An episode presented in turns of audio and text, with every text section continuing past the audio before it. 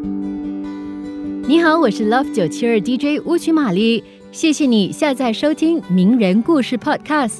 在名人故事中，我将和你分享一个个缔造奇迹的传奇人物，有刻苦钻研的科学伟人，开拓创新的时代精英，运筹帷幄的政治英雄等。希望他们的人生智慧能让你获得启发。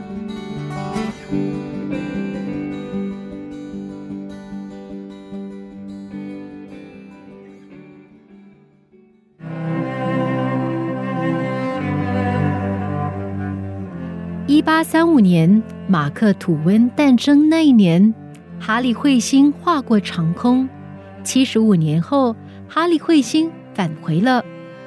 马克·吐温预言，他将随这颗彗星而去。一九一零年四月十九号，哈利彗星闪现在天际。四天之后，马克·吐温果真随之离开了人间。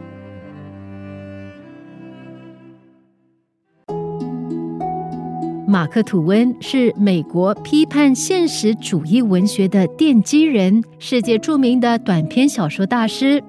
他出生于密西西比河畔一个乡村贫穷律师家庭，生下来时身体非常虚弱，家里人都担心他过不了第一个冬天，但是他还是活下来了。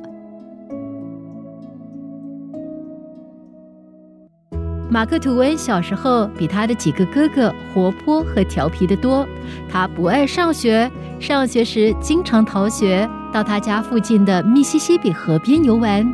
他常常在河边一坐就是几个小时，细细地观察着这条大河的一切：神秘的岛屿、缓慢浮动的木筏和静静流淌的河水。他前后共有九次差一点沉入河底，被波浪卷走。马克·吐温十二岁时，父亲逝世了，从此他就离开了他讨厌的学校。不久，家里人把他送到密苏里的一间印刷厂里当排字工人，希望他能在此学点学问，挣点钱。过后又做过密西西比河水手、南军士兵，经营过木材业、矿业，做过记者。一天下午，他在哈尼巴尔街上漫步时，捡到了一张被风刮起的废纸。这件事对他后来的生涯起了极大的影响。这一张纸是历史书上掉下来的一页。上面讲的是十五世纪初期法国巾帼英雄琼达克的部分生平，谈到他在鲁昂森林里被捕的情况。琼达克的不幸深深的触动了年仅十四岁的马克·吐温幼小的心灵。琼达克是什么人？他不知道，他从未听老师讲过他的故事，但是他非常敬佩这位女英雄。此后，他读遍了所有有关这位女杰的书，并开始从事文学创作活动。四十六年后，他写了《忆琼达克》一文，他认为这是他一生中最伟大的著作。马克·吐温一生共创造了二十三部作品，其中以他小时候经历为背景的长篇小说《汤姆·索亚历险记》和《哈克贝利芬历险记》成为脍炙人口的不朽名著，给世界文学宝库增加了光彩。《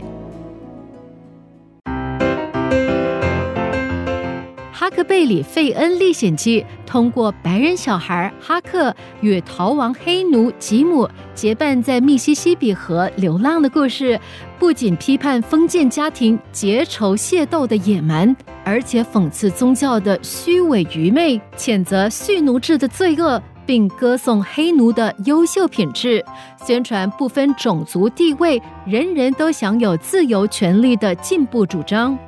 被视为美国文学史上划时代主义的现实主义著作。马克·吐温由于在文学上的成就而获得了英国牛津大学和美国耶鲁大学等名牌大学的荣誉学位。他还被誉为美国文学中的林肯。马克·吐温是世界上获得稿酬最多的一位作家。但他似乎很不善于利用他那几百万美元的稿酬，而是把几十万美元白白花在毫无收益的事业上。最初，他办了一个，一周之内就亏了两万美元。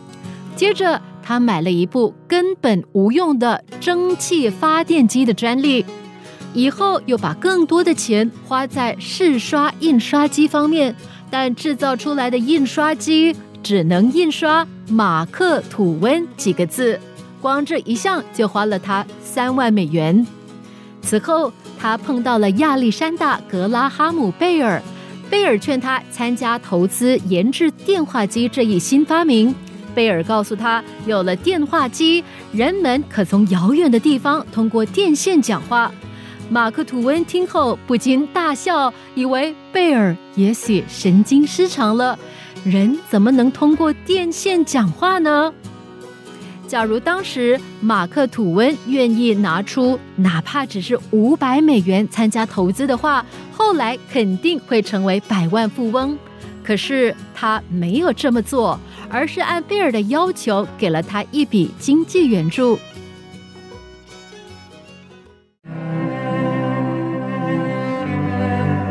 九三年，马克·吐温五十八岁时，负债累累，但他没有变卖家产，而是发奋写作，到世界各地讲学，通过这个方法来偿还债务。当时他身体不好，而且非常讨厌讲学，但他还是出国讲学了五年，取得了令人钦佩的成就。他每到一个地方讲学，听讲的人总是蜂拥而来，座无虚席，甚至挤得水泄不通，容纳不下。在爱情问题上，马克·吐温可说是一帆风顺的。他在见到后来成为他妻子的奥利维亚之前，已被他的照片所倾倒。这事发生在他前往圣城之行中。有一天，他到他的朋友查理士·朗顿的房间做客，看到了他的妹妹奥利维亚的照片，马上就对这个姑娘产生了好感，认为她可以做自己的终生伴侣。他反复多次到这位朋友的房间，专门去端详奥利维亚的照片。数月后，马克·吐温在纽约的一次晚宴中见到了他钟爱的姑娘奥利维亚，邀请他到家里做客。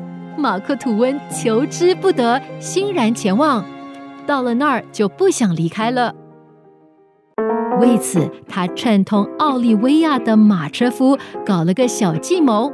把将要送他回家的马车车座弄松，使车一走动，马克·吐温就会连同车座一起摔下来。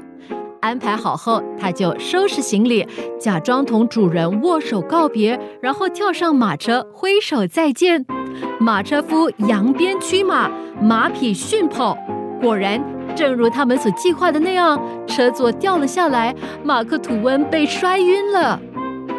奥利维亚的父母一片惊慌，马上把马克·吐温抬进屋里，请他卧床休养。马克·吐温一直在床上躺了两个星期，实际上他根本没有受什么伤。童年时他就经常这样摔倒过，他的愿望果然实现了。在这两周中，护理他的就是奥利维亚。奥利维亚称马克·吐温为。亲爱的阿哥，马克·吐温则称他为亲爱的利威。直到三十四年后，奥利维亚逝世时，马克·吐温也没有改变对他的这个昵称。马克·吐温对自己的文稿非常细心，他不允许他的助手触动自己的手稿。通常，他用粉笔在自己房间的地板上画明界限。不许任何人越过。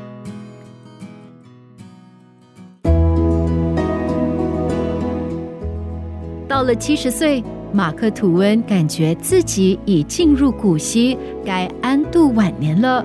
他定做了十四套白色衣服和一百条白色领带，从此直到逝世，他从头到脚全身银装素裹。